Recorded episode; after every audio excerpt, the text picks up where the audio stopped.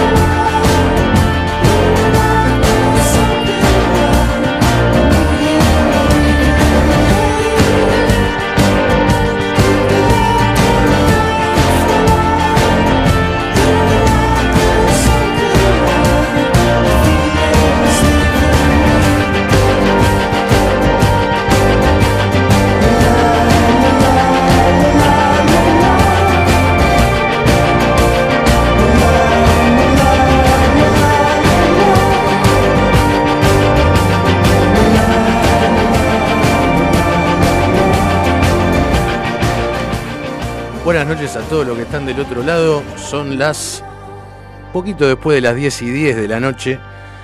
Esto es Velas Noches Lugosi. Mi nombre es Rodolfo Quinina. Estoy con Juan y Biagini y con Cosme Fulanito, que es un amigo que no quiere develar su identidad. No lo vamos a hacer, no lo vamos a Nunca hacer. lo haremos. Por ahora. Por ahora. Lo que estábamos escuchando, vamos a arrancar con la efemérides, así ya de movida. Lo que estábamos escuchando es Deep Blue de Arcade Fire, del año, es una canción del año 2010 y tiene que ver con algo que pasó un 10 de febrero, un día como hoy, de 1900, espero de 1996, cuando una computadora, supercomputadora, de la empresa estadounidense IBM, le ganó al, al vigente campeón mundial de ajedrez, eh, Gary, Gary Kasparov. Bueno, Esto fue la primera vez que sucedió que una computadora le gana a un ser humano. Em, digamos, la noticia es que le ganó la computadora a Kasparov, pero, o sea, el total, en total no, porque Kasparov ganó tres y empató dos de las siguientes partidas que jugaron. Una la ganó la, la Deep Blue, la computadora. Claro. Eh, se jugaron, en total se jugaron seis partidas. Claro. Eh, o sea, la primera vez ganó Kasparov. se juntaron dos veces. Claro. La primera vez ganó Kasparov 4 eh, a 2. Y una nueva versión llamada Deeper Blue jugó de nuevo contra Kasparov en el mayo del 97, al año siguiente, ganando el encuentro de seis partidas por tres y medio a dos y medio, lo que lo convirtió en la primera computadora en derrotar al, vigente campeón del mundo. Ahí va. Con ritmo estándar, que el anterior había sido con ritmo lento. O sea, le subieron un nivel a la computadora, le, le cambiaron el switch a hard. Ahí, claro, sí, sí, anormal. Claro, anormal, ok. Porque era estándar, ¿viste? Que era... Dijeron, che, no, eh, me parece que es demasiado poco. Podemos mandarle un poquito más y bueno. Pero ¿Y ahí qué pasó? Después Kasparov parece que se quejó porque, o sea, posteriormente a estos encuentros, a estos dos encuentros, y ya, ya desde el vamos, IBM, Estados Unidos, Kasparov, soviético en ese momento, ya, de, movida es algo extraño.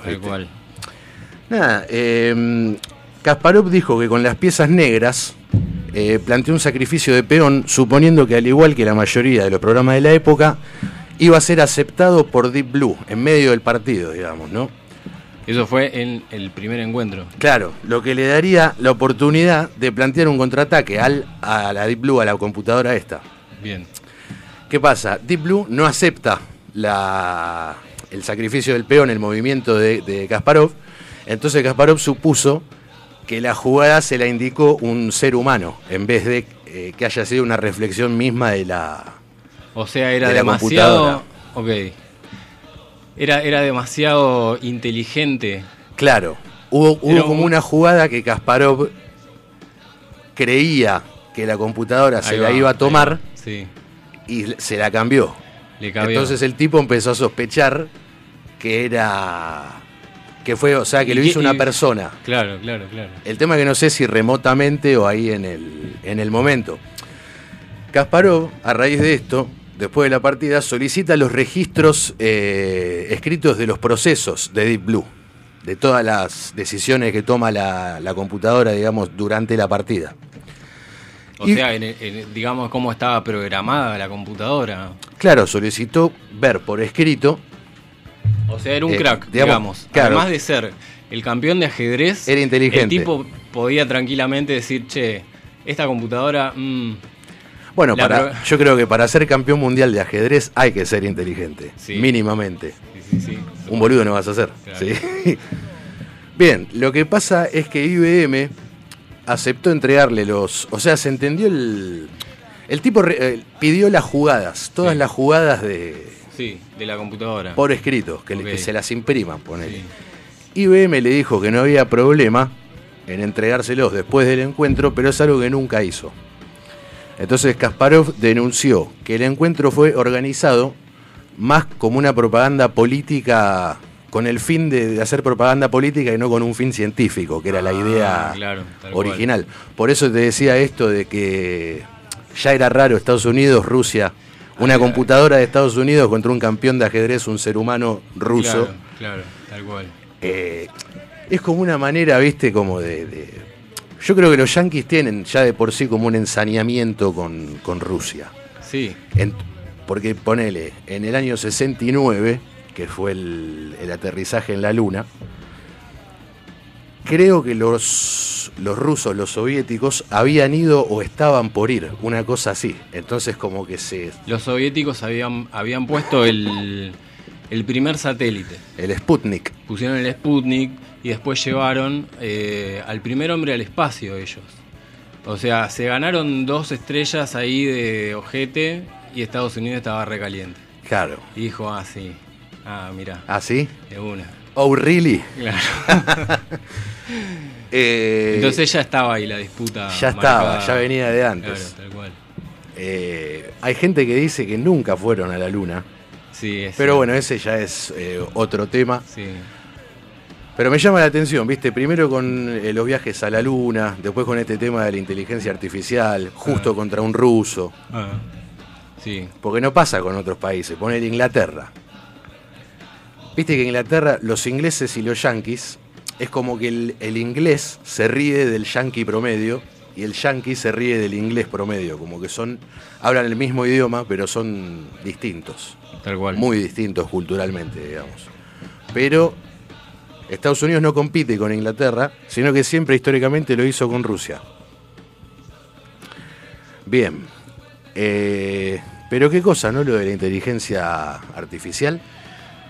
Sí, sí, ¿no? Es, eh, o sea, es algo que se ha puesto, no sé si de moda, pero me parece como que eh, es algo que se está hablando mucho. Eh, es interesante, no sé, vos la conocés, ¿hiciste alguna vez algún experimento con, con inteligencia artificial? Eh, no. Con inteligencia artificial no. Había un programa, cuando yo era hace 10 años, ponele, había un programa que no es inteligencia artificial, pero era lo, más, lo que más se parecía, eh, que se llamaba eh, Pedro Responde, creo que era. Sí. ¿Lo tenés? Eh, me suena. ¿Te ver, acordás? contame, contame un poco más. ¿Vos te acordás? No lo, no Era- lo vamos a sacar al aire igual. eh. No lo sacamos al aire. Era un, un juego que vos solamente tenías una barrita para escribir una pregunta y había una especie de truco que vos apretabas una tecla que en realidad escribías la respuesta, pero en la pantalla te aparecía que estabas eh, preguntando. Entonces, te- teóricamente era que te estaba contestando un fantasma que era este Pedro, digamos. Ah, ahí va, ahí va. Y usaba eso para romper las pelotas cuando tenía venía un amigo a casa o Sí. para asustarlo a mi hermanito. mira, no, lo, no sé si lo conocí, pero me hiciste acordar a otro que, mm, que también jugaba cuando era chico, que tenías que el programa adivinaba de quién estabas hablando. Seguramente el, lo conoces. El genio, que era como un genio. Sí, sí, ese estaba muy bueno. Ese me hacía flashear Sí. bastante. Pues decía, ¿cómo puede ser? O sea, digamos, ¿cuántas opciones? Poner que vos le decías, qué sé yo, eh, es eh, famoso del cine, actor, trabajó y ya ahí empezaba a tirarte un par y no Sí, tardaba sí, sí, mucho, la sacaba de toque y era como, pero ¿cómo hace? Pero aparte, viste que le podías decir, por ejemplo, Leonardo DiCaprio, que es un actor mundialmente conocido, y le podías decir, no sé, Diego Peretti, que hoy también cumple años, Exacto. es parte de la efemérides, y te lo sacaba igual. Sí, ¿viste? Sí, sí, sí, tal Capaz cual, te hacía un par más de preguntas, pero siempre te lo. Generalmente te lo sacaba. Tal cual, tal cual. Bueno, Diego Peretti cumpleaños. Bueno, un feliz cumpleaños. a Un feliz cumpleaños para Peretti, que acá. nació un 10 de febrero del 62. Es actor y es psiquiatra también. Sí, sí.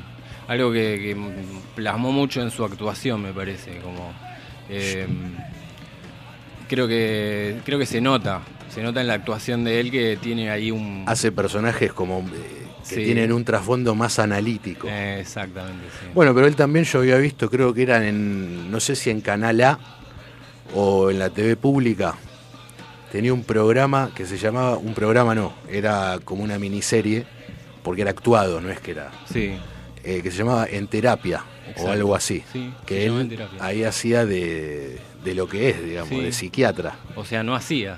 Claro, laburaba pero no de acto, o sea, sí, estaba actuando, O sea, sí, pero no. estaba laburando de las dos cosas al mismo tiempo. Tal cual. tal cual. En, en realidad era un psicoanalista, me parece. ¿Psicoanalista? Me parece, sí, sí. Creo que era un Claro. psicoanalista, no sé si Claro, porque creo que no me dedicaba a los, No, no. a los pacientes. No. Bueno, bueno, pero va por ahí igual, ¿no? Como, Sí, bueno. la no es lo mismo, sabemos que no es lo mismo, ¿no? Pero está ligado a la salud mental, ¿no? Va, va por ahí. Sí, sí, sí, sí.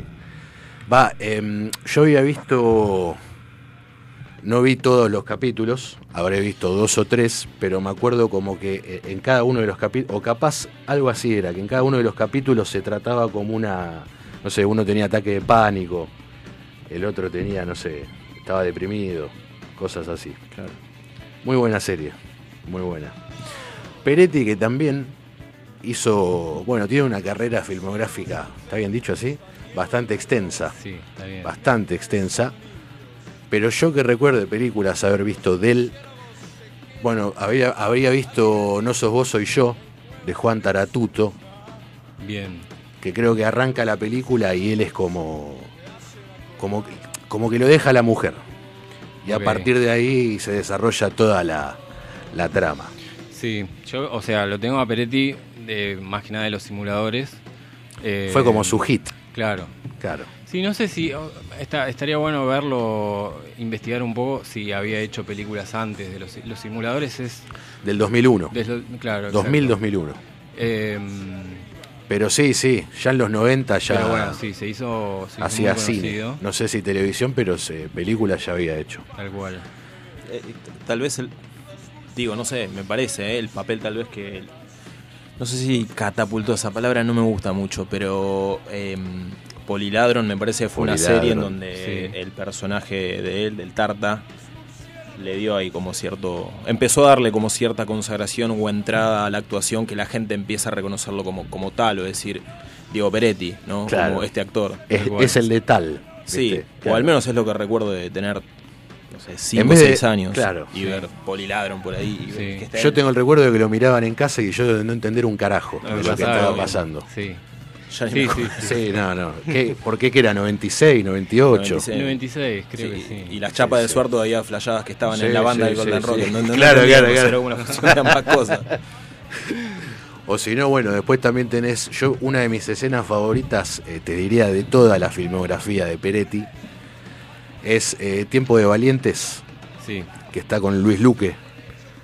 La escena que están en el auto, para el que no lo vio, es una película donde son, donde Luis Luque es un detective y, y Peretti hace de, de psicólogo también, creo, o de médico, algo No, así. no es policía. No, no, no. Es un analista, algo así. No, posta, boludo, yo me acuerdo que no era. Es que la vi de repente, no sé, vi otra película. El policía era Luis Luque.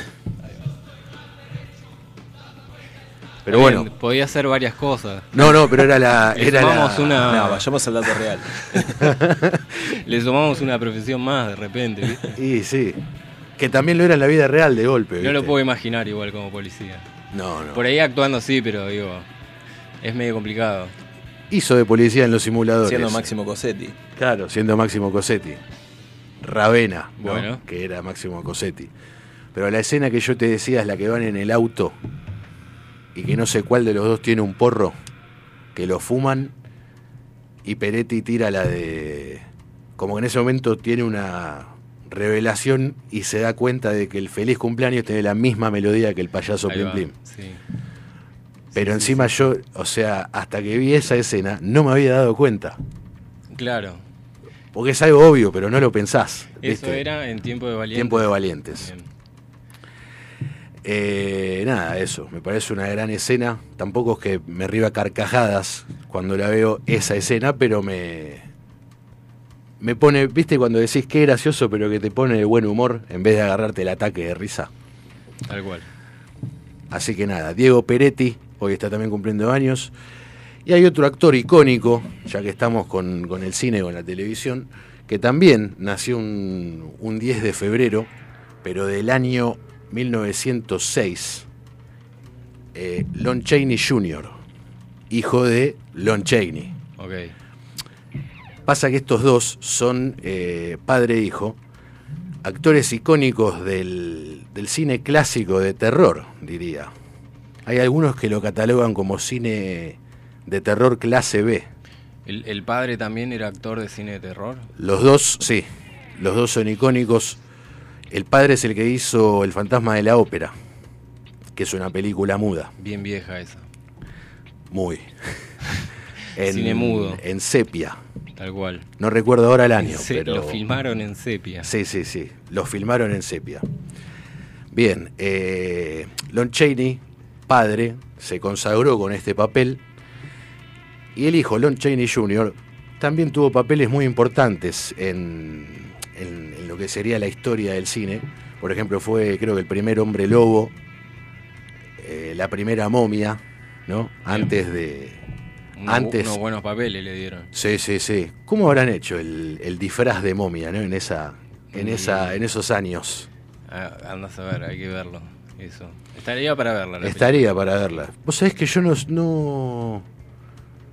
Tengo poco cine de esa época. Me gustaría, me gustaría saber un poco más. Igual, opino igual. Estaría bueno Sí, sí. un ciclo, bueno, armemos un ciclo. ¿Un ciclo? Un ciclo de cine de esa época. Cine de terror. Recién estábamos con, con el top 10 de las películas de las películas de esa época. De, de los de años clásicas. 40 y teníamos unos títulos espectaculares, así que estaría para hacer ahí una maratón de repente. Sí, sí, sí. Habría Bien. que ver dónde las conseguís, ¿no? Estas películas, porque Torrent. Eh, en, en Netflix no van a estar. ahí tiró la data. Torrent. amigo. Listo. Perfecto. Pleno. Bien. Bueno, vamos a escuchar ahora a Warren Zevon y un homenaje a Lon Chaney Jr. haciendo Werewolves of London, Hombres Lobo de Londres.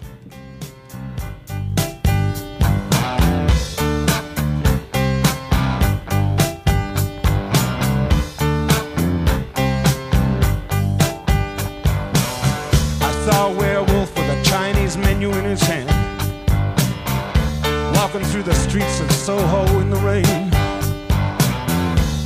He was looking for the place called Lee Ho Fooks. Gonna get a big dish of beef chow mein.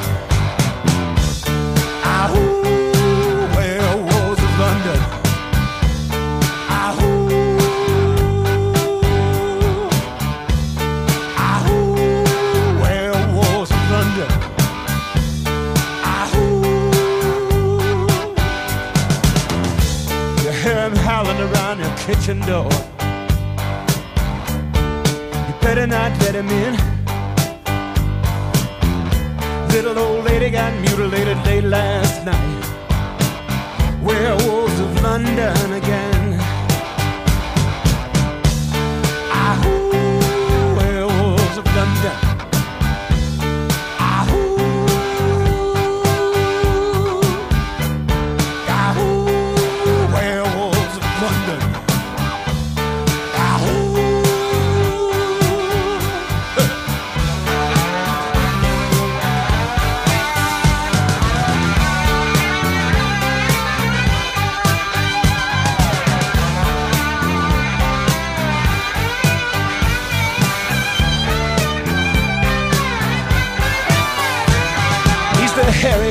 gent who ran amok in Kent. Lately he's been overheard in Mayfair. You better stay away from him. He'll rip your lungs out, Jim. I'd like to meet his tailor. Ahoo, werewolves of London.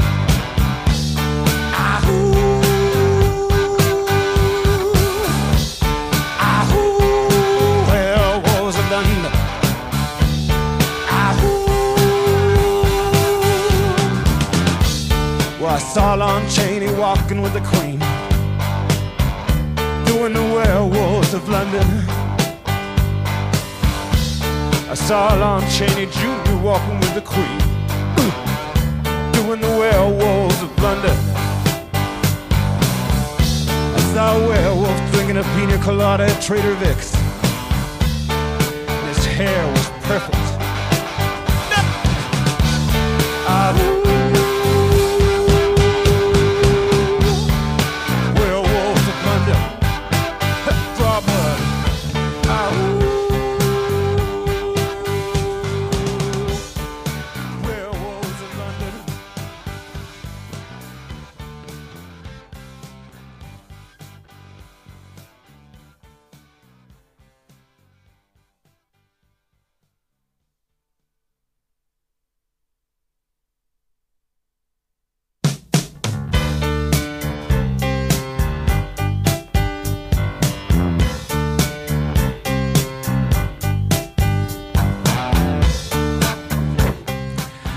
Bien, seguimos. Son un poquito más pasada de las diez y media de la noche. Estábamos hablando de cine. Sí. Seguimos hablando de cine en el corte acá. Sí, Y, y- y se puso la canción dos veces, pero no es porque se repitió, es porque está tan buena que la quisimos Que poner la dos quisimos veces. poner dos Ya- veces. Ya fue, pintó esa. Perdón. Bien. Diga. Diga. ¿Alguna vez fuiste al cine?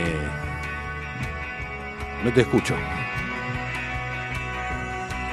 Estamos escuchando. Ahora sí. Ahora sí. Ahora Ahí sí. va. Bien, listo. El tema que está sonando ahora, entonces, es Monster Holiday de Lon Chaney. Este es. Sí. Bueno. Sí, sí, es un tema que lo canta él. eh, de Lo habíamos elegido, Lo lo habíamos, elegido, en homenaje a él, a esta efemérides que cerramos con el tema anterior. Eh, y bueno, nada. Otro gran actor, al igual que Bela Lugosi, solo que en papeles distintos, ¿no? Por quién lleva el nombre este segmento, este programa, no este segmento.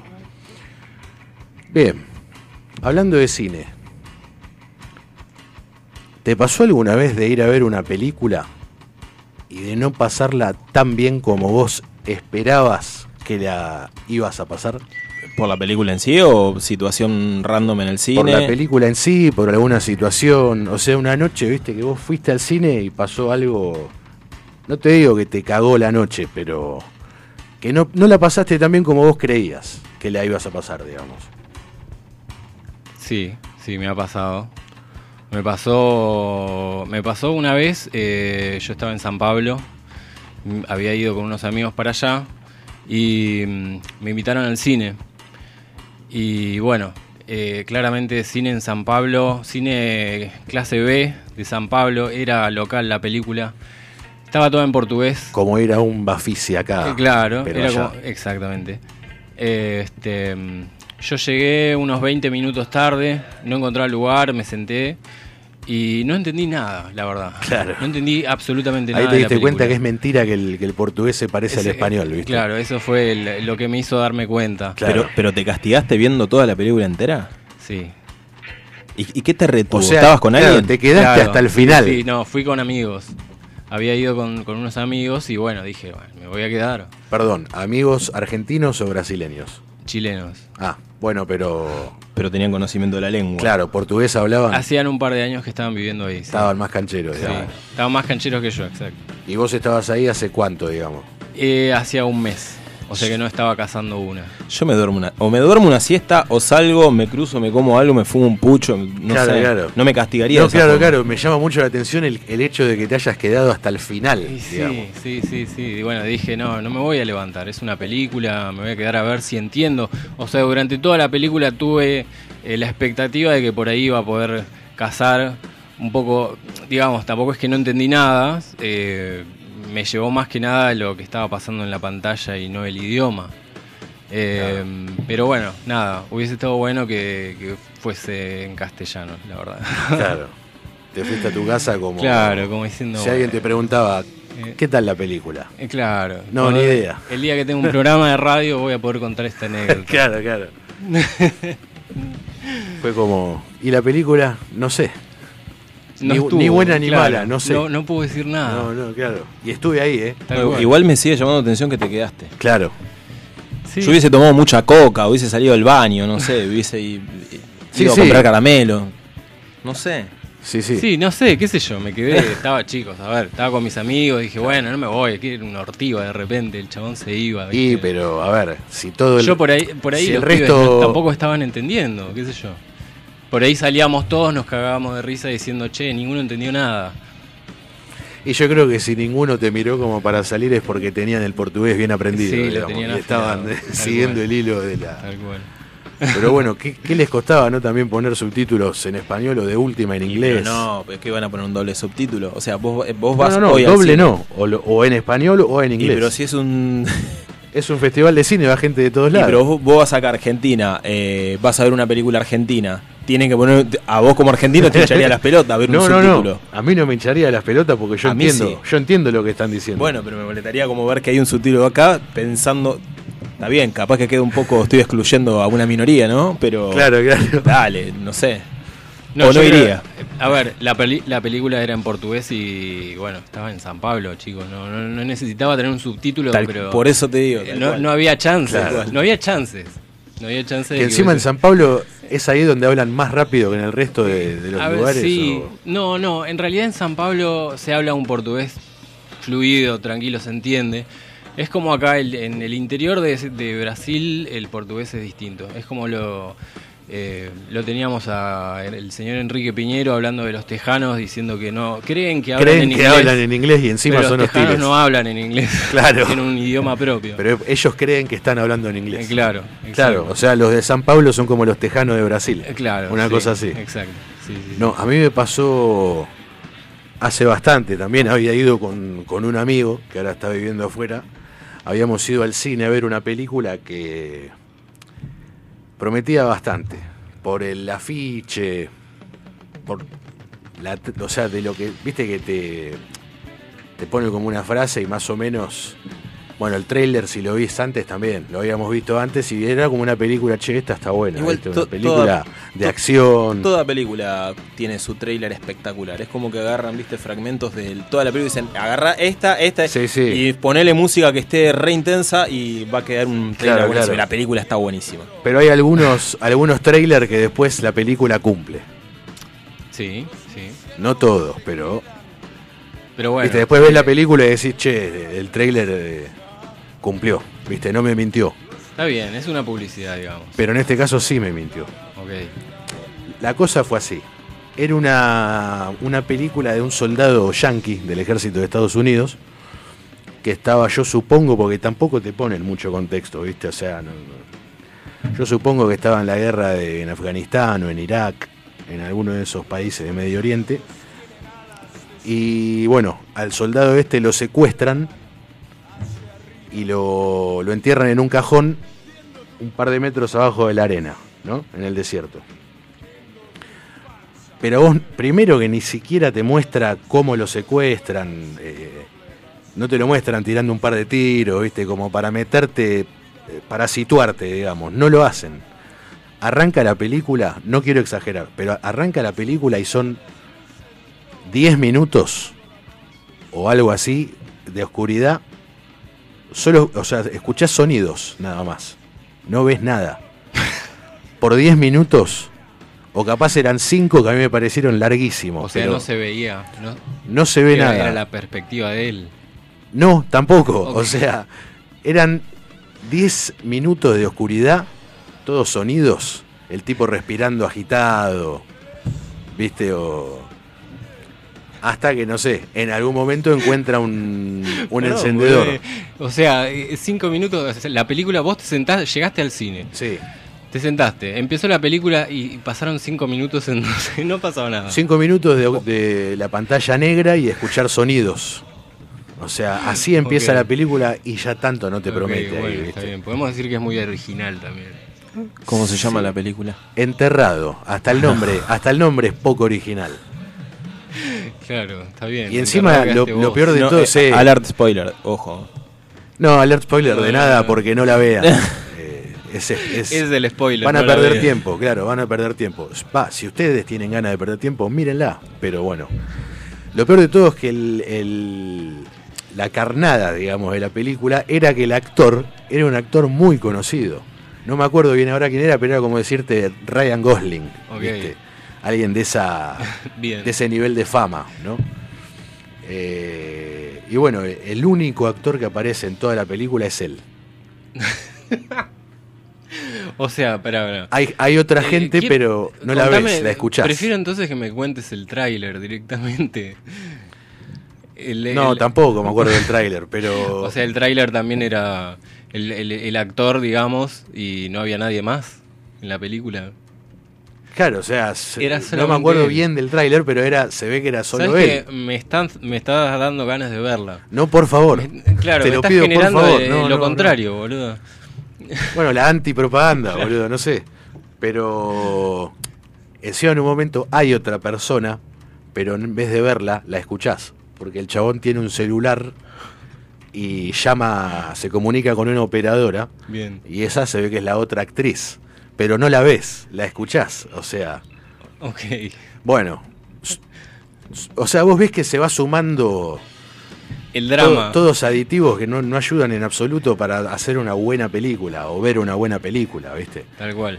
Bueno, toda la película, aparte de la locación, es una sola, el cajón donde está el tipo encerrado, enterrado. Y encima, termina mal, porque muere. O sea, lo, lo están yendo a rescatar, se logra comunicar con alguien, no sé si de la CIA o del FBI o del ejército de Estados Unidos. Ya la estoy descargando, amigo. La- Ya, lo están viniendo a buscar, ¿viste? No, estamos yendo, ¿eh? Se escucha, vos escuchás los helicópteros, está acá, está acá, ¿viste? Todo en inglés. Y vos ves que empieza a entrar arena en el cajón y se ahoga con la arena. no lo puedo creer. No, no, no puedo creer que haya una película así. Que, o sea, ¿no te acordás el actor? ¿Quién era? No, no, no. Pero era uno así, bien mainstream, ¿viste? Bien. Bueno, Ryan. Gosling. Ryan Gosling, alguno así conocido. Ok. Era él, ¿no? No sé.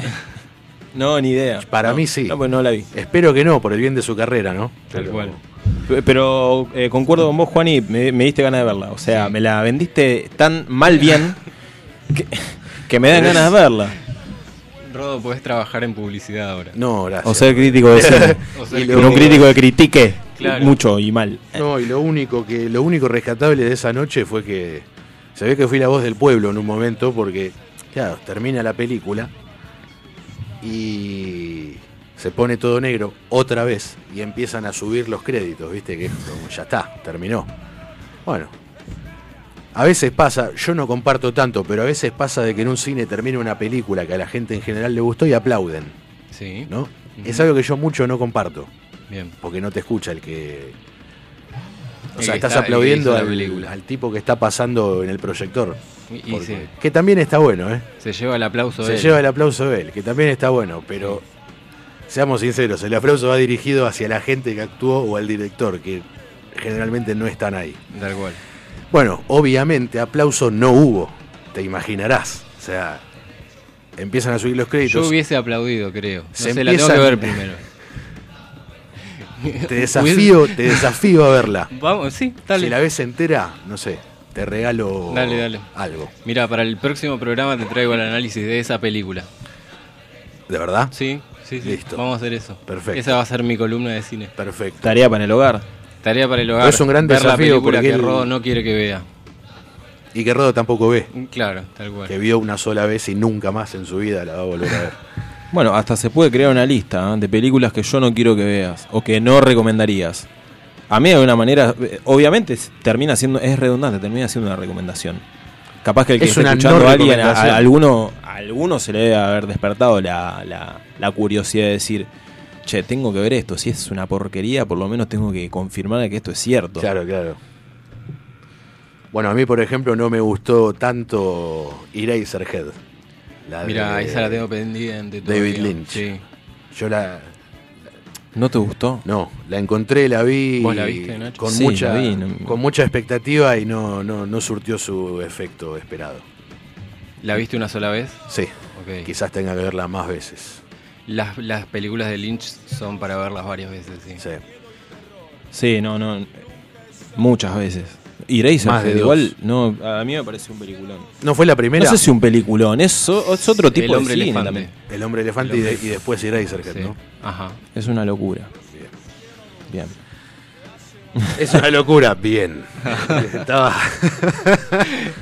Coincido. fue mi manera de decir coincido. Me parece muy bien. Bueno, vamos a escuchar. Ahora sí vamos a escuchar Sí, Monster Holiday. ahora vamos a Ahora- escuchar ahora Monster. Holiday de Lon Chaney Jr.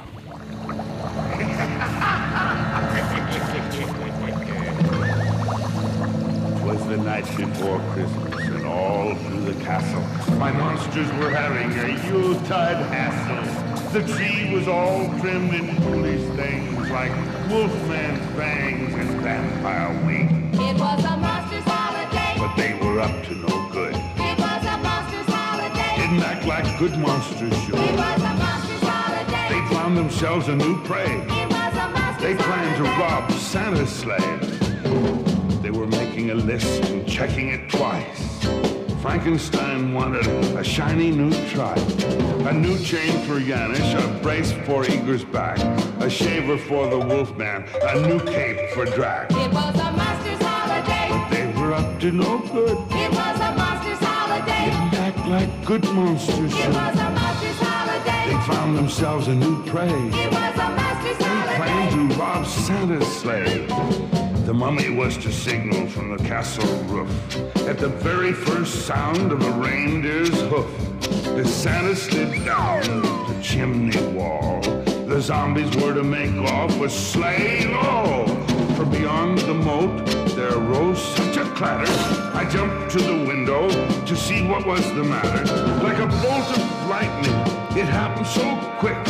There in our midst stood old Saint Nick. It was a monster's holiday. but they were up to no good. It was a monster's holiday. Didn't act like good monsters should. It was a monster's They found themselves a new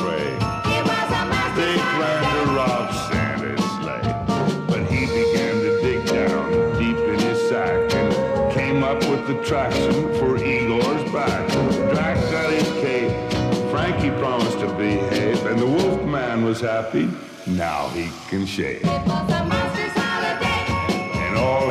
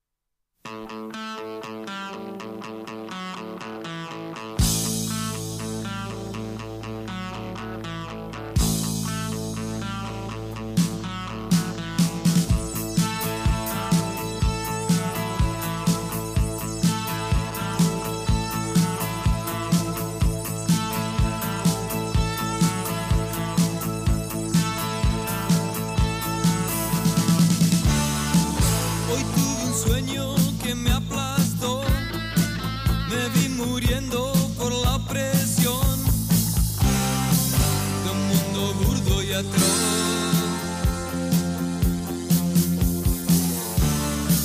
No había códigos que respetar, nada tenía que justificar.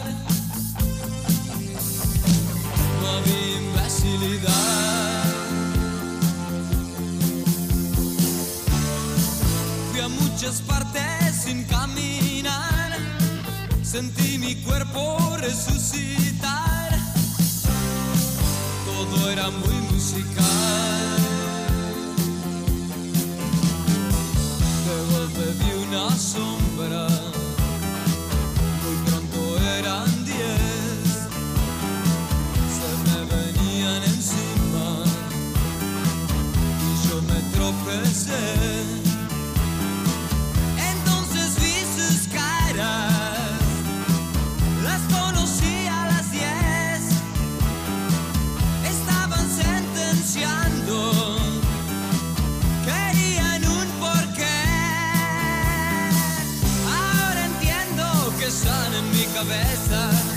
Que yo las puedo ahuyentar de una vez.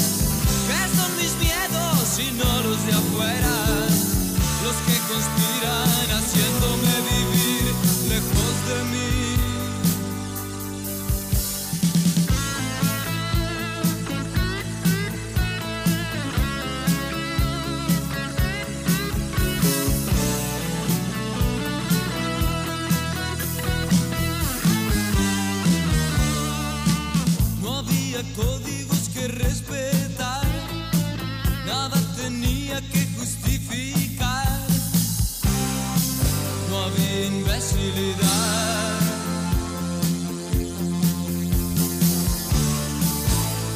noches partes sin caminar, sentí mi cuerpo resucitar. Todo era muy musical. De golpe vi una sombra, muy pronto eran diez, se me venían encima y yo me tropecé.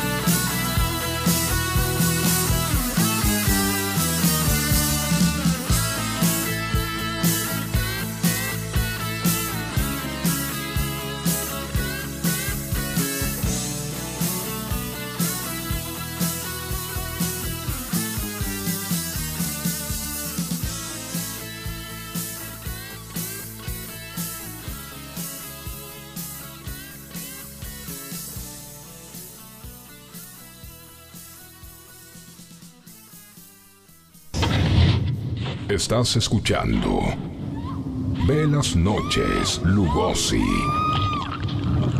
por FM Sónica. Casi 106 motivos para dejarnos sintonizados.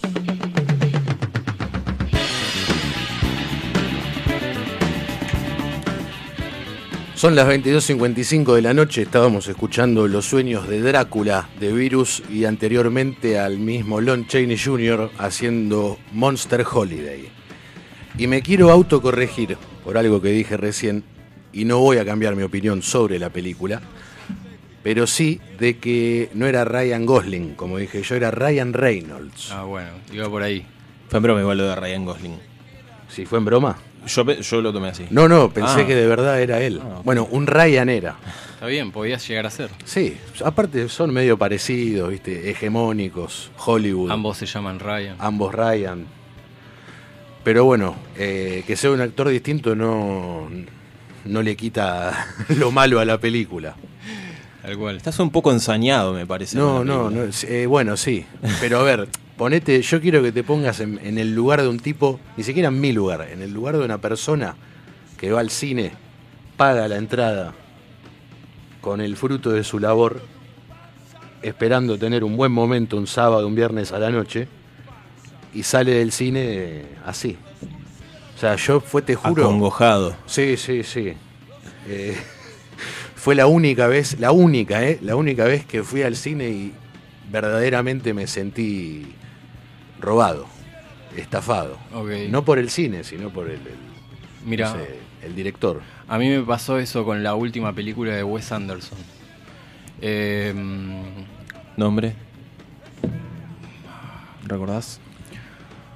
Era, son varias historias. eh, estaban en Francia en la década del 60, mucho quilombo. Eh, no me acuerdo el nombre, pero... el- ¿Y por qué, que- te, por qué te decepcionó, digamos? Porque... ¿Fuiste el- al cine también? Claro, Sí. me pasó un poco lo mismo que a vos, o sea, había visto mucho sobre esa película. Eh, Wes Anderson es un director que es interesante, tiene un cine interesante el chabón. Eh, y dije, bueno, voy a ver la película a ver qué onda. Y creo que debe haber pasado media hora y me levanté del cine y me fui. Y Te fuiste, te fuiste. Sí, me fui, me fui. Y es Wes Anderson. No le hubieses Sí. dado una chance. No te fuiste. Pasa que no, estaba, no estaba en San Pablo, por eso se fue. Claro, ahí lo hubieses pasado un poco mejor.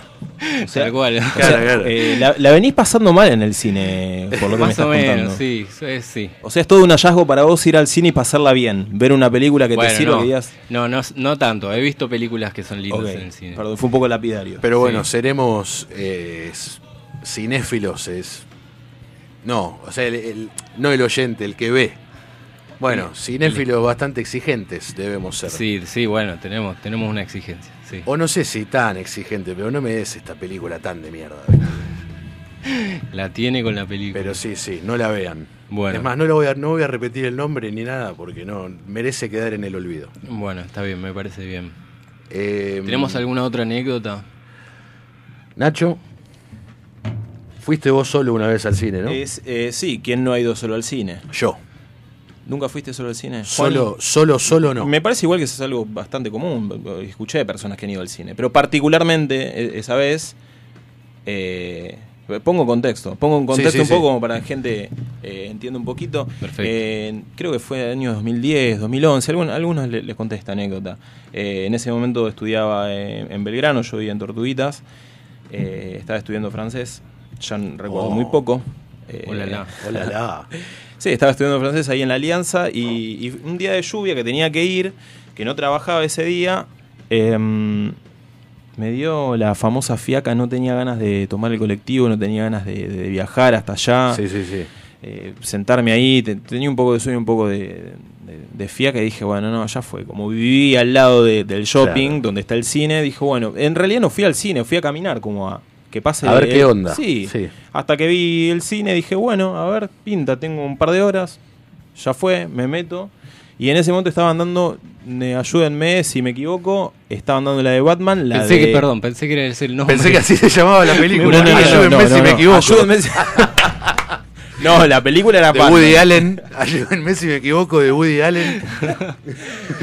No, la película era Batman, pero no me acuerdo, eh, se tentó, no pude más. Eh, la película era Batman, pero no me acuerdo si era la segunda o tercera, la de Bane. Ok. La. Creo que la tercera. La tercera, la última de esa saga. Sí, la tercera. Bueno, estaba en eh, do- doblada, cosa que no me gusta mucho, pero bueno, era la opción que había. Y de repente le, le digo a la, a la chica de la boletería, eh, bueno, una entrada para Batman. Miro así para atrás y veo que no, no, no había nadie, viste, circundando ahí en el shopping, en la sala. Y le digo, "Discul- disculpame, para la película, ¿hay, hay alguien más? Y me dice, no, no hay nadie en la sala, estás vos solo. Y te guiñó O sea, ojo. no solo fuiste. No, no tanto como eso, pero me dijo, ¿estás solo? Y dije, bueno, poneme en el medio de la sala, bien en el medio. Ahí va. Y bueno, no sé, esa anécdota me quedó ahí O como sea, no solamente. H1 le dieron. Sí, sí. El asiento. Claro, claro. No solamente El fuiste solo al cine, sino que estabas solo en el Solo cine. en la sala, viendo Batman para mí. Qué lindo. Solo. Qué lindo, Hermoso. amigo. Sí, sí. Y dije, bueno, la hago completa. Pochoclo, gaseosa. De no haber habido detector de humo, también un cigarrito. Si hubiese el podido, pucho. zapatillas afuera y a ver Batman. Y sí. La película, ¿cómo estuvo? Excelente. Bien. Lo único que me la bajó es eso. No me gusta, ya se sabe, a quién no. Una película doblada no me gusta. La película tiene que estar en su idioma original. A mí te diría que hasta me condiciona Sí. para verla. Eh, Sí. Porque capaz, supone que hay una película que yo sé que se va a estrenar o que están dando en el cine y que la quiero ir a ver. Vamos a dar de cuenta que es de Estados Unidos o de Inglaterra. Si la película está solamente doblada al español, solamente no la voy a ver. Me- a ese nivel. ¿viste? Cuando decís solamente, eh, te referís a que no tiene subtítulos, digamos.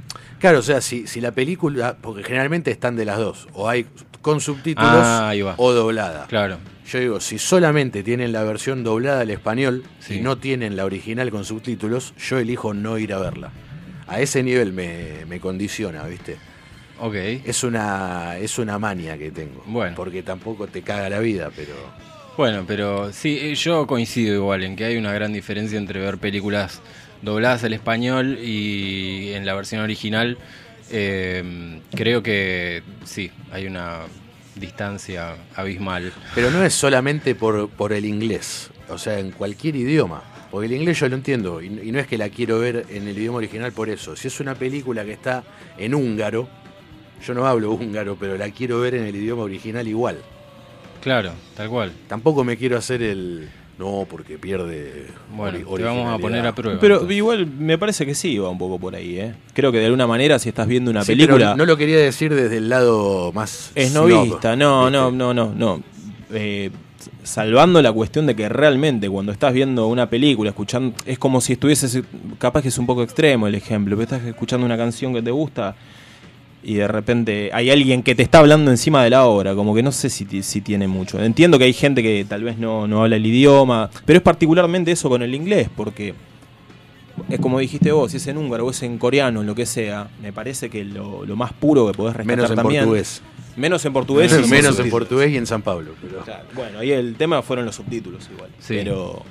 No, no, concuerdo. Me parece que tiene, tiene mucho sentido y creo que de alguna manera eclipsa un poco el sentido de la película si está en ese idioma. Tal está cual. permeado de esa cultura, es así. La película es coreana, la película es china, es de, de Egipto, de donde, de donde sea. Se habla así, se, Se, habla escucha así, y escuchalo así, pues es el idioma. Hace poco estaban pasando en la tele Parasite, Sí, la película esta coreana. sí. Sí. Eh, y fue muy raro porque la vi, yo ya la había visto en el idioma original con subtítulos y la estaban pasando, no me acuerdo en qué canal, doblada al español. Uy, mirá. Y la verdad me cagué de risa. No por la película en sí, porque como te digo ya la había visto, pero no sé, era raro ver un, un tipo de facciones eh, coreanas diciendo, oh, bueno, la verdad que, viste, como hablando así, habiéndola más ya visto. Tenía, tenía esa voz que era un. era Claro, na- es National español, Geographic. es español neutro. Te llevaré en el auto. ¿viste? Como- Pero bueno, vamos con un poco más de música. Sí, vamos. Vamos a escuchar ahora Good Night Moon de Shivari.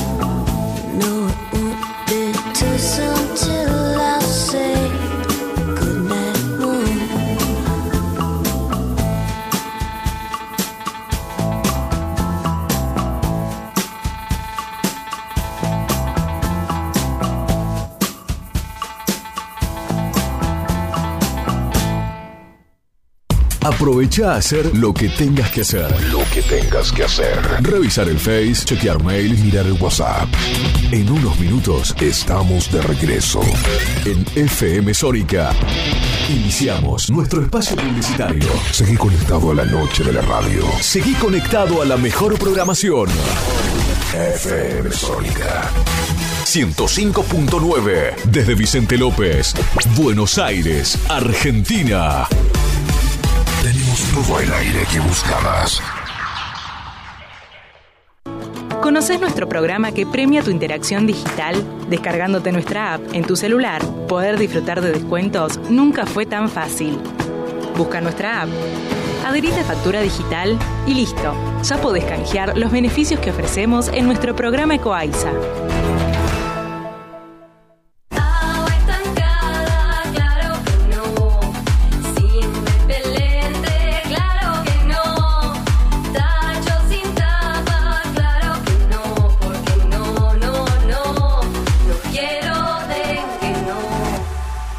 Gobierno de la provincia de Buenos Aires. Estamos esperando el sábado. Estamos esperando el sábado.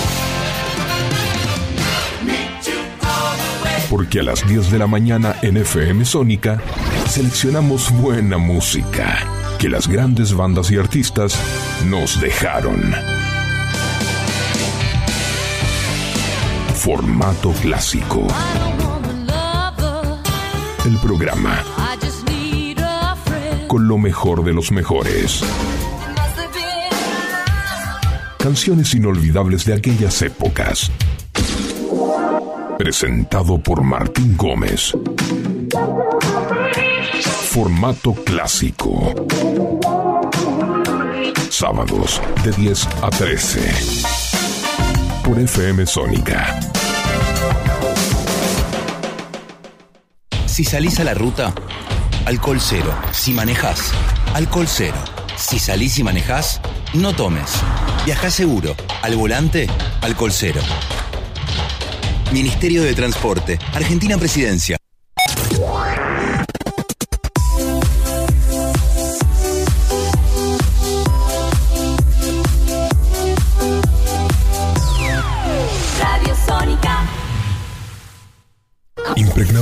Magia y fantasía. Este aire, Tenés las voces, los programas y las canciones que más te gustan. Sónica. Sónica. sonido perfecto. Sin repetir y sin soplar. Decinos alguna radio que esté buena, que se escuche bien, que suene en todas partes y que te dé lo que querés escuchar. ¿Ya volviste? Nosotros también. Nosotros también. En FM Sónica. FM Sónica. Finalizamos nuestro espacio publicitario. A good evening. Uh, do not attempt to adjust your radio. There is nothing wrong. We have taken control as to bring you this special show. Uh, we will return it to you as soon as you are grooving. Uh, welcome to station WEFUNK, better known as We Funk, or deeper still, the Mothership Connection, home of the extraterrestrial brothers, dealers of funky music, P Funk, Uncut Funk, the bomb. Coming to you directly from the mothership. Top of the chocolate Milky Way. 500,000 kilowatts of P-Funk power. So kick back, dig, while we do it to you in your eardrums. Oh, me? I'm known as Lollipop Man, alias the long-haired sucker. My motto is... Make, make mine the P-Funk. I want my funk uncut. yeah, make my funk the P-Funk. I to get up. I want the beat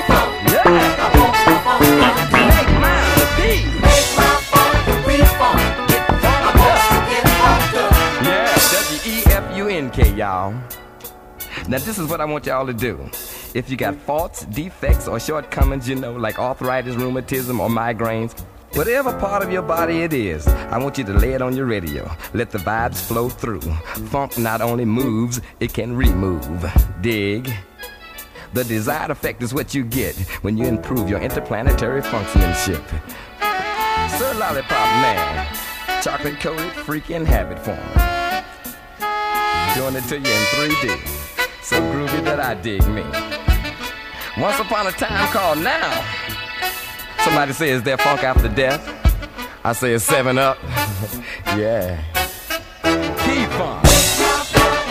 Uncut funk. P-Funk. Uncut. I want the bomb. P-Funk. Make mine the P-Funk. Wants to get funked up.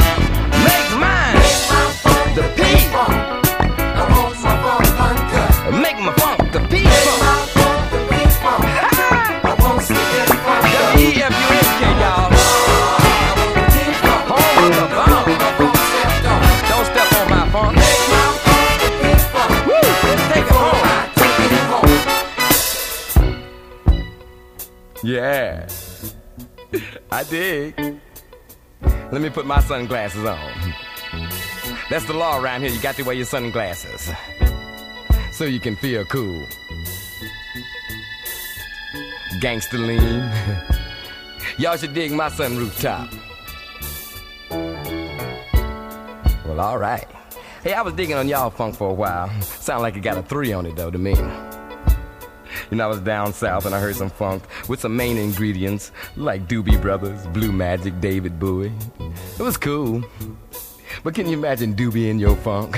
Ho! W E F U N K. We funk. Make my funk the P-Funk. Ho! I want my funk uncut. Oh, make, Make my, my funk the P-Funk. I want to get funked him. I want the bomb. I want the P-Funk. P-Funk, y'all. I want my funk stepped. Make my funk the P-Funk. Home of the extraterrestrial brothers.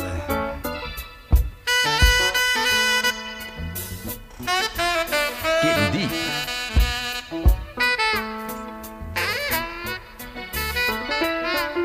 Once upon a time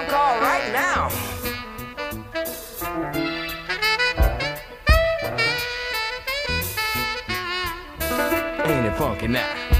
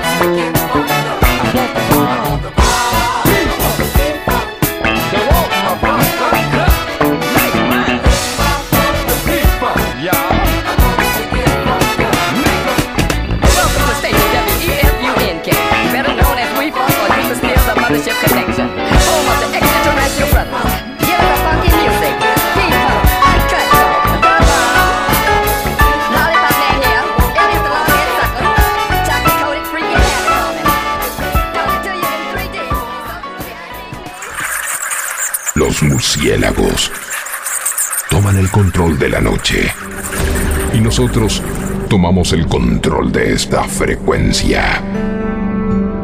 Quédate escuchando Velas Noches, Lugosi.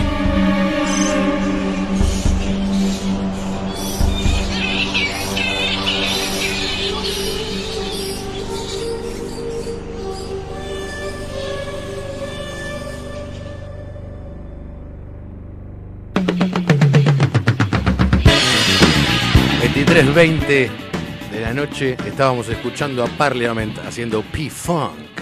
...anteriormente a Shibari... Good Night Moon... ...que estuvo en Kill Bill 2... ...de Quentin Tarantino... Parliament como los cigarrillos.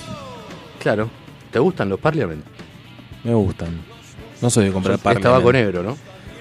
No sé qué, qué tabaco que es. sí. Es un tabaco distinto, pero no, no, no- no sé. Me hiciste acordar igualmente por el, por el artista. No, lo único que conocí como Parliament eran los cigarrillos. Bueno, son cigarrillos y también es una banda de funk... ...de los 70...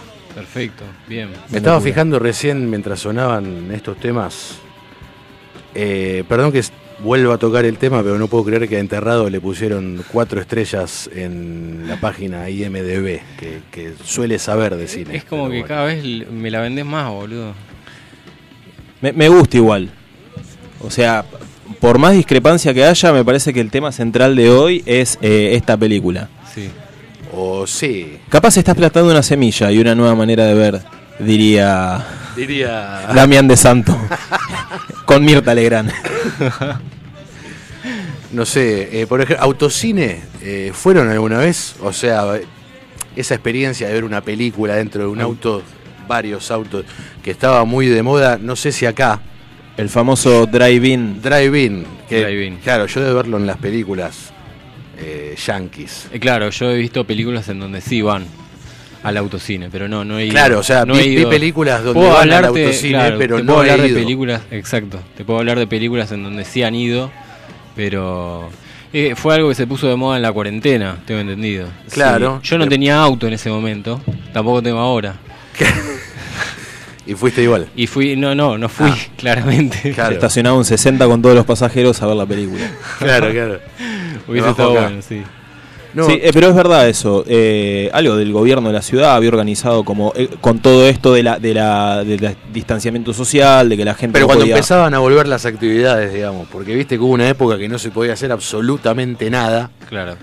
Creo que solamente te dejaban ir hasta el supermercado y volver esto los primeros días. Y Claro. después se fue como Sí, se, se fueron haciendo- ablandando la milanesa. Como que dijeron, che, esto me parece que es cualquiera. No, pero fue, Vamos. fue también como una manera de, bueno, empezaron a plantear actividades donde tal vez la gente no estaba tan junta o tal vez ibas con una, un acompañante y nada más, pero podías ver una película Desde eh, tu auto. Desde tu auto, claro, con la distancia prudente, o- entre comillas. o A ver si los autos se contagian también. Claro. Dos autos Dos autos en distanciados el por dos metros. Claro, viendo una película. No, se me ocurrió porque era algo que estaba muy de moda, creo yo, en los. Te diría 80, pero antes creo que también. No, no sé si. Y como que se puso, como que lo volvieron a hacer a raíz de esto del COVID y la distancia social y todo eso. Se volvió a hacer. Ahora ya no, que ahora ya volvió toda la normalidad. Digamos. Igual capaz que acá es moda. Se me hace que tal vez en Estados Unidos es parte de la cultura también, así como vas a un cine donde estás con un montón de personas en una sala viendo una película, de repente también existe un lugar. Es cultural, me parece también, ¿no? No sé si en otros países lo harán, yo calculo a esta altura sí, pero como que me parece que allá no sé si es una moda. Claro. Tal vez más acá es una moda, ¿no? Sí, lo, lo de moda lo decía más que nada Claro. porque era algo que vos, como decíamos con Juan, las películas que vos ves donde van al autocine están ambientadas en del 80 para atrás, ¿viste? Sí, Lo digo más por una eh, cuestión mirá, cronológica, la que- El primer ejemplo que se me viene a la cabeza es em, Eterno Resplandor, eh, que hay una escena en donde ellos están viendo una película en el auto y esa es una película de hace, nada, ¿cuánto? 15 años. No la Eh, vi. Eterno Resplandor. Es la de, no es la que Eh, está Jim mi- Carrey, ¿no? Sí, es la que está Ah, Jim sí. Carrey, Michelle Gondry de director. Sí. Ahí va. Eh, o sea que, que yo creo que es como dice Nacho, es algo más que tiene que ver con la cultura. Estamos hablando de Estados Unidos, cultura de auto. O sea, no me sorprende. Películas, autos, es como que es cantado casi. Bombas. Bombas. Dinosaurios. Petróleo, en otros Petróleo.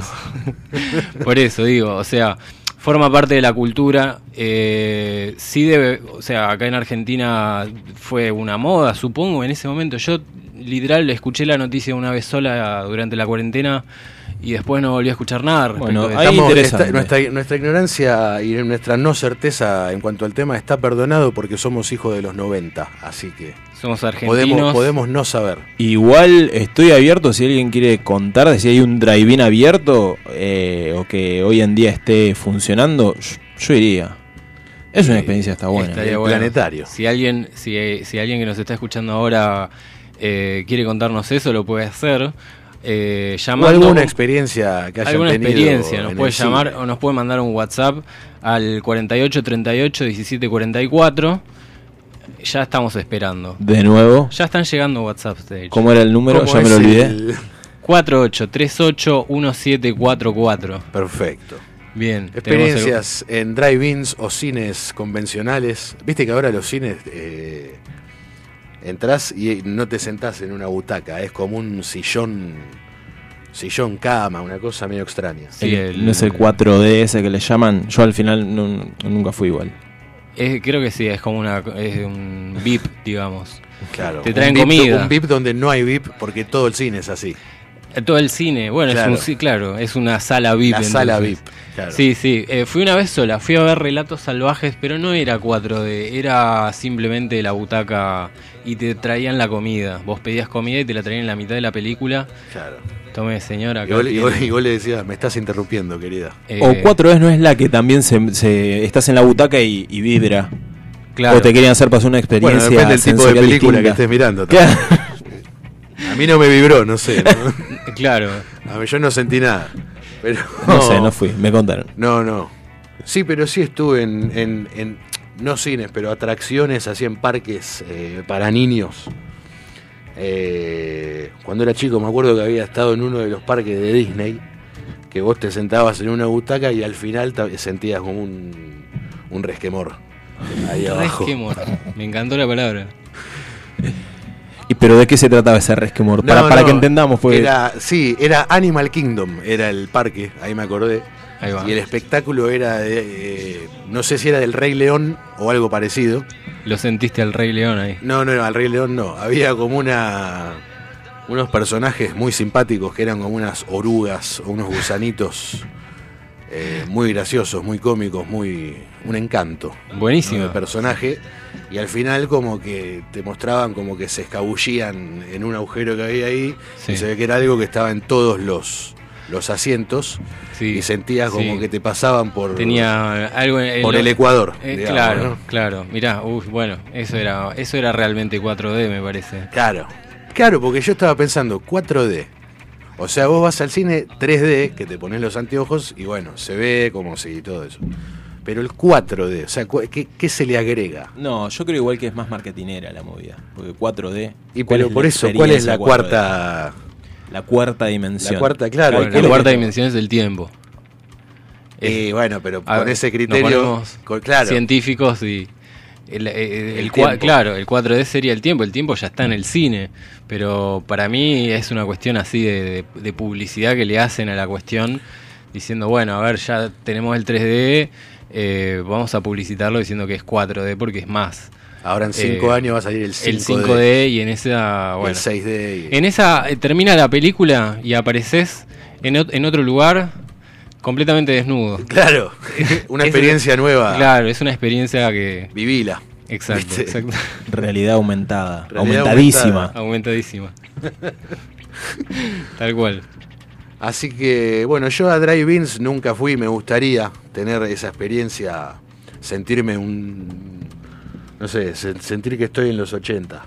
Sentir que tengo un auto. Sentir que tengo un auto. No, un chofer. Me gustó yo prefiero tener un chofer que una. Aparte, le estás, Tiene dando, clase. le estás dando laburo a alguien. Tal cual. Tal cual. Bueno, llévame. Mirá, vamos claro. a. Que vamos al socialdemócrata. Llamás al. No, no, llamás al chofer, le decís, che, Julio, eh, ¿vamos a ver una película? Dale. Obviamente le pagás porque está laburando, pero te lleva al driving. Tiene que ser una película que a él también le guste. Que la elija él. Bien, la elige él. Sí. ¿Y pero si no está la que él quiere? Y que le elija otra. bueno, vamos a escuchar a Babasónicos, ¿no? Eh, vamos con eh, Babasónicos. Babasónicos. Anubis del disco Trinchera.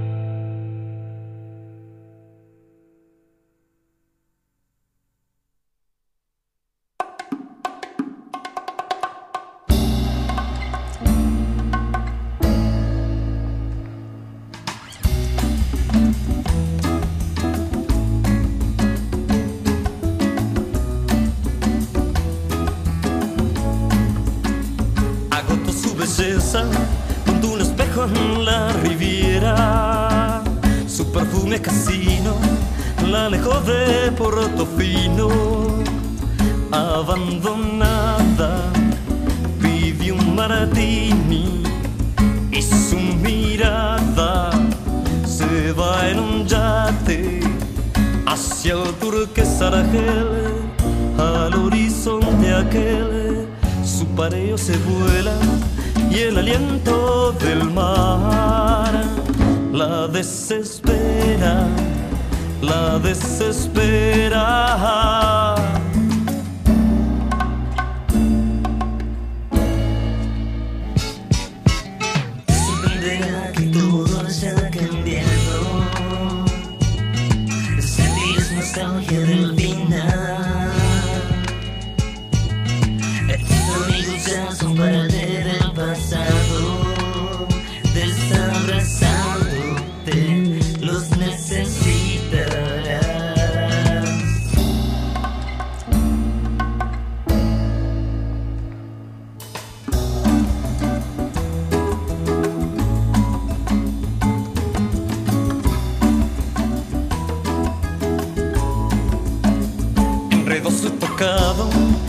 de una araña y flotaba a su lado el rumor que sus pestañas eran falsas y que lo habría tomado. No controla su mueca, donde habrá estado en la cubierta de un crucero portugués con su cuerpo varado a la orilla del mar. Se desespera, se desespera.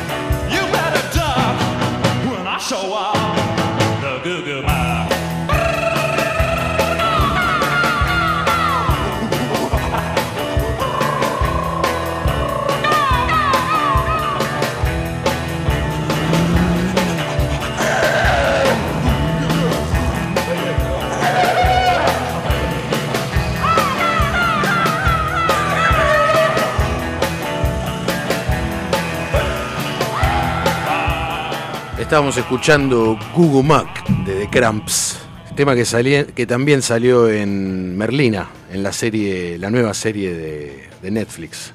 ¿La estuviste viendo esa? La vi en un solo día. Me gustó muchísimo, sí, sí. Bien. Eh, bueno, si está Tim Burton, es Es ya es una garantía muy cual. grande. Sí. No así eh, Ryan, como era Ryan Reynolds. Ryan Reynolds. Eh, a mí, boludo, me parece muy, muy importante la, la música que se elige para tal escena. El soundtrack de una película me parece muy importante, porque además puede hacer que una escena sea icónica y por otro lado, la banda va a tener ese tema como uno de los más emblemáticos. Salen ganando los dos. Pero es importante la elección, para mí, del. Ponele, este tema que estábamos escuchando recién es en una escena donde está Merlina bailando en una fiesta de como de egresado de, de su facultad o una cosa así. Bien. Eh, y capaz si elegían otro tema del mismo estilo, pero otro tema, capaz no quedaba tan bien. Tal vez de alguna manera el director, si, eh, la, la música que elige, la canción, es un recurso más dentro de lo que es la, la simbología de lo que intenta mostrar la película, ¿no? Claro. Eh, no, no me parece así una- un hecho aislado elegir determinada canción porque simplemente, entre comillas, no que quede bien, sino que ta- ta- hay una intención, hay algo que se quiere mostrar, hay un mood, hay eh, Sí, sí, sí, una sensación, una emoción, algo que se quiera representar de alguna manera. Bueno, no nos podemos ir tan lejos. Tal vez, si lo nombramos a Tarantino, ah, utiliza mucho ese recurso como para no mostrar algo o meterte en un clima de alguna manera. Hace dos días viajando en colectivo también, no sé qué era lo que estaba escuchando, y dije, esto quedaría muy bien para una escena de, de película. Tarantino. Ah, no, de de, una película, dijiste, como claro. si, si hiciera una película, diría, esta era una canción de B-52, pero no me puedo acordar en este momento. Ah, la más conocida es la de No. No. No. Sí, Tararara. es esa canción. Tararara. Sí, sí, esa Private canción. Idaho Ahí está, se mirá. llama. Temazo, temazo. Que encima con un tío mío, el gitano, con Georgie, jodíamos que en el estribillo de, de esa canción que dice You are living in your own private Idaho. O sea, estás viviendo en tu propio Idaho privado, pero si lo escuchás, eh, parece que dice Yo no quiero que me rompan el ano. Ahí está. Yo no quiero que me rompan el ano. Ahí está. Esta era, ¿no? Esa canción, esa misma. ¿Y cómo era la escena que te estabas imaginando? Destrucción en el fondo. Eh, también, claro. Entrar a En un- cámara lenta. Entrar a un bar y saber que te, te va a querer pegar a alguien y vos sos el más poronga de este conventillo Claro, de mierda, claro. ¿entendés? Claro, ¿Entendés? claro, Y que claro. te ponen esta canción y que la escena va a quedar increíble porque vos sos el más poronga del conventillo claro, de claro. mierda. Termina Bien, victoriosa bien, la bien, escena. Para- sí, es épica, va, va, va a formar una épica. Bien, violencia, Un destrucción. poquito, sí. Un poquito, de eso. También tiene que ver con las canciones que estaban sonando recién. ¿Lo conoces a Benito Scorza? Benito Scorza. Gran director. Gran director. Gran director. No así músico. Solo para no es músico. No es músico. No lo sabemos. No, no. Él es director de. Tampoco Mm. de cine, es director es un director de videos, eh, videoclips de bandas. Que hizo muchos. eh, la gran mayoría de los videos de Babasónico los hizo él, me parece. Un Estoy- genio. ¿Estoy en lo cierto? Es un alter ego. Sí, realidad. por eso. Es, eh, para el que no sabe, Benito Scorza es el alter ego de Adrián Dárgelos. Perfecto. O sea, director de videoclips. De Exactamente. videoclips. Se auto, auto hace sus propios videoclips. Y el chabón, en vez de decir eh, que en el video abajo diga dirección Adrián Dárgelos, que diga Benito Scorza, que es su, su alter ego cuando hace un videoclip. Un poco Mirá. caprichoso, como que quisimos salir del cine y no a la vez. Es- Está bueno porque como logramos fusionar las dos cosas. Claro, claro. Un poquito de cine, música. Yo tengo que admitir que esa no, no la conocía. O sea, O empezamos ser- a hablar de Benito Scorza y pensabas que era Estaba tratando, sí, o sea, me hicieron acordar. Algo la similar a sí. algo similar a Ayúdenme si me equivoco, gran película de los años de los años 60 con Susana Jiménez. Exactamente. Es muy título de película de esa época. De- pero de, de Susana Jiménez aparte. ¿viste? Ayuden- Ayúdenme si me equivoco y sí o sí tiene que estar filmada en Mar del Plata, sí o sí. algún tema, es. algún tema de Donald en el medio. Claro. ¿viste? Pero sí, sí. eh, no sé, yo los videos que vi de. Volviendo al tema, ¿no? Perdón. Es. eh, los videos que vi de Babasónicos dirigidos por Dárgelos, eh, bueno, yo no soy cineasta, no, no. Hablo más desde el instinto que desde el, desde el saber. A mí me, me pareció muy piola lo que hace el chabón.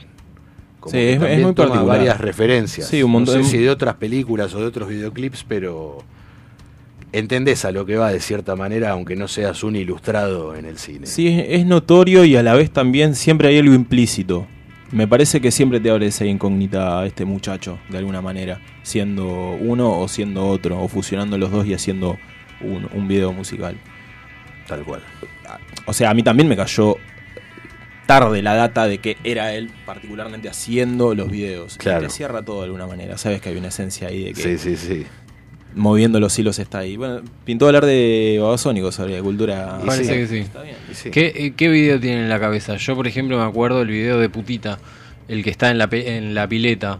Igual, eso también es otra cosa. Yo no sé si, si hizo o hace todos los videos actualmente de esos No sé discos. si todos, pero la mayoría creo que sí, los hizo él. ¿Alguno que haya hecho él que tengan ahora en la cabeza? Sumum. El Sumum no me acuerdo.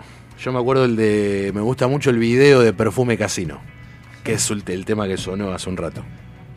Bien. El Playboy me parece que también. El del Playboy también. Que tanto el tema ese como el video es como una oda a, a Sandro, básicamente. Claro, tal cual. Quiero decir oda y no parodia, porque no es que lo están parodiando. O sea, para mí no, no lo, sé, ¿eh? para mí no lo están parodiando. Puede ser, no sé. Y ¿Él te lo dijo? Eso te iba a decir. Dárgelos, viste que no es de dar tantas entrevistas. de- de- Me contaron que el chabón es, es fan de Sandro, Dárgelos. Andá a chequearlo, ¿no? Pero es lo que me llegó. Quizás también sea una parodia, no sé. Pero no sé, si, si es una parodia me va a gustar menos el tema, porque yo a Sandro lo quiero. Qué locura igual. Cuánta enfermedad ser eh, músico, director. Semiólogo es también. Semiólogo. Semiólogo. Así Vos me la tiraste esa. No sabía lo- ni lo que era. Un semiólogo. Sí. ¿Qué es? No sé, no me acuerdo. Y básicamente una persona que, estudia estudia los símbolos, ¿no? lo- y sí, los símbolos. Ok. La semiología. La ciencia de la semiología. Yo tuve se- semiología eh, cuando estaba estudiando cine.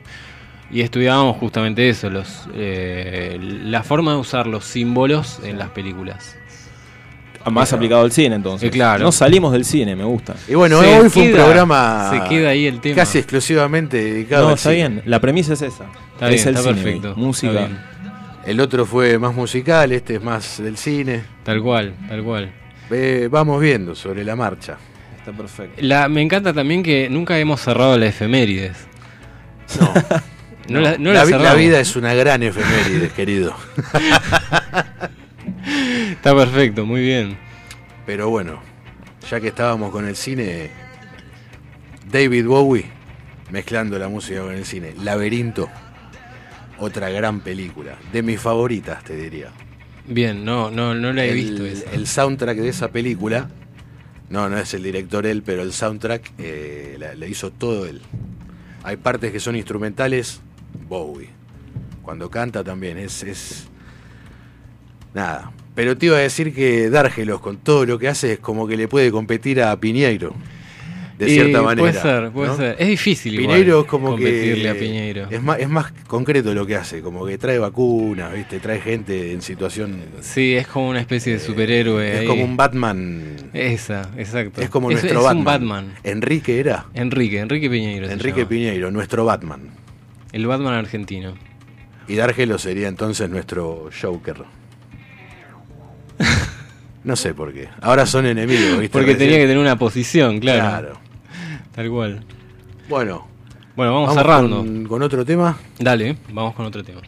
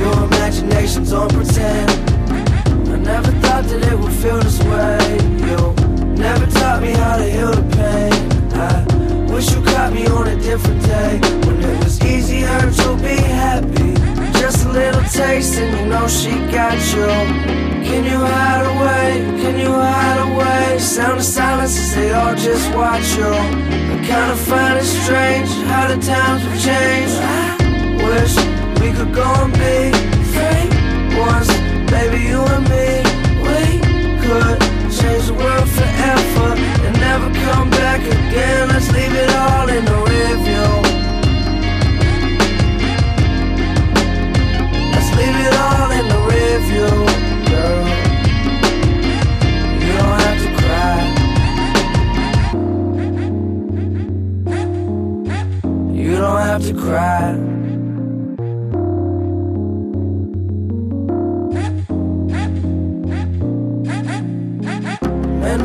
Girl, if you can. I don't expect you to be capable. You got the world right in your hands. That responsibility is unescapable.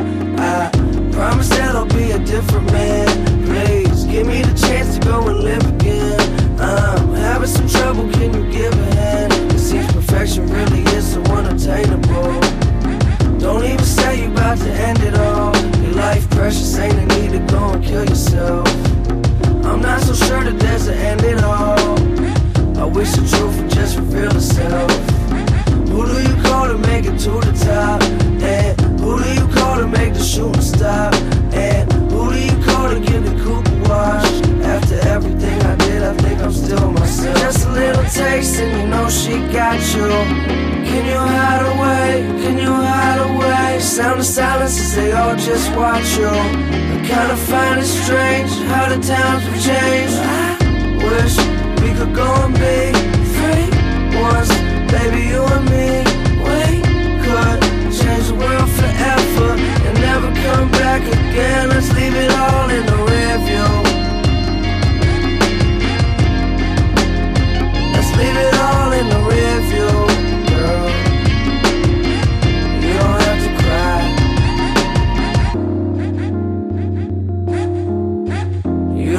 to cry.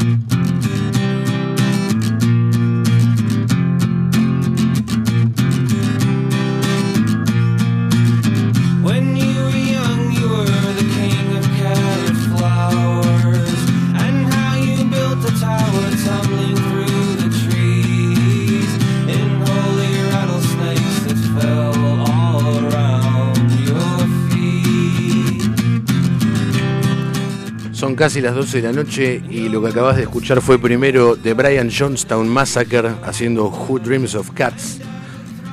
Y después escuchamos a Mac Miller haciendo. Haciendo Objects, Objects in, the Mirror. In the Mirror, me había olvidado. Bien, eh, y esto que estamos escuchando es parte del disco In the Aeroplane Over the Sea en un avión sobre el mar de Neutral Milk Hotel. Este- ¿Puedes repetir el nombre? ¿De la banda o del disco? Del disco. In the Aeroplane Over the Sea. Ahí va, me encanta. eh, del año 98. Yo pensé que era más actual. Ahora, Neutral Milk Hotel, ¿cómo lo traducís? ¿Qué sería el hotel de la leche neutral? Yo creo que sí. Suena mucho sí. mejor en inglés. Sí. Sí, sí. Son de esas cosas que son mejor. Definitivamente suena mejor en inglés. Son mejor decirlo No, de- igual no es casualidad esta mención. No es, no es casualidad esta mención. Del de este disco. De- del disco, del tema. Del disco, particularmente. Creo que tiene que ver con las efemérides. de Hace hoy. 25 años, ¿no? 25 años. 25 años que 25 salió años. este disco, Un 10 de febrero. que lo escuchamos, yo lo escuché por primera vez un amanecer volviendo de un bar. Sonó hermoso para mí. Así que bueno, vamos promediando ya el programa. Le agradecemos a Juani, le agradecemos a Nacho por habernos hecho el aguante. Yo te agradezco a vos, Rodo. Nacho, eh, qué bueno que hayas estado acá. Este y agradecemos también el espacio a Esteban. A Esteban también. Que nos está dejando hacer este programa. Muy divertido.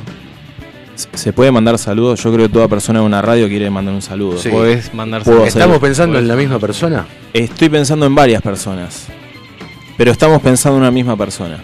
Puede ser un tipo que le gusta mucho el cine. Mucho. Habrá disfrutado. Hoy fuimos por ese lado y, lo recordé. Antes de. Y si lo agarró tarde, después lo puede escuchar en Spotify. Nos está escuchando, yo creo que nos está escuchando. Un saludo. Estamos para- hablando de Juanito, como se lo conoce en el condado de Pilar. Tal cual. Creo que podría aportar, casa. podría aportar mucho en Podría venir a hacer una edición hablando columna de de cine. cine. Tal cual. Algún día. Así que. Saludos eh, y tiene que ver con tiene que ver en- con mi efemérides personal. Quiero mandar un saludo a mi hermano que hoy está cumpliendo años. Oh, sí, el Eh, Davis. David, no sé si está escuchando o estará allá en Rosario haciendo de las suyas. El Un abrazo inconmensurable. Eh, para- Saludo para NASA y saludo para mi mujer que me dejó venir. Así que nada, muchas gracias y Un saludos. saludo para Nicolás también. Un saludo para Eh, Nicolás que está escuchando. ¿De Drummer? De Drummer. Ahí va. The Drummer. Lo estamos yendo a ver ahora, decirle. Listo, ahora en un ratito estamos por Esperanos ahí. ahí, que, que ahora estamos. Podés Allí prepararnos un- unos camparis. John Fernet. Che, eh, gracias a ustedes. En realidad yo no vine en condición de. No sé en condición de qué vine. En condición de amigo, de, Logi- sí, de amante logística. del cine, de la música, Está muy de, bien. de la vida. Está muy bien. Bueno, Bueno, chicos. muchas gracias Nacho, muchas gracias Juani. Gracias Rodo, gracias Esto Juani. fue Pelas Noches de Uzi y nos estamos viendo el viernes que viene. Pásenla lindo.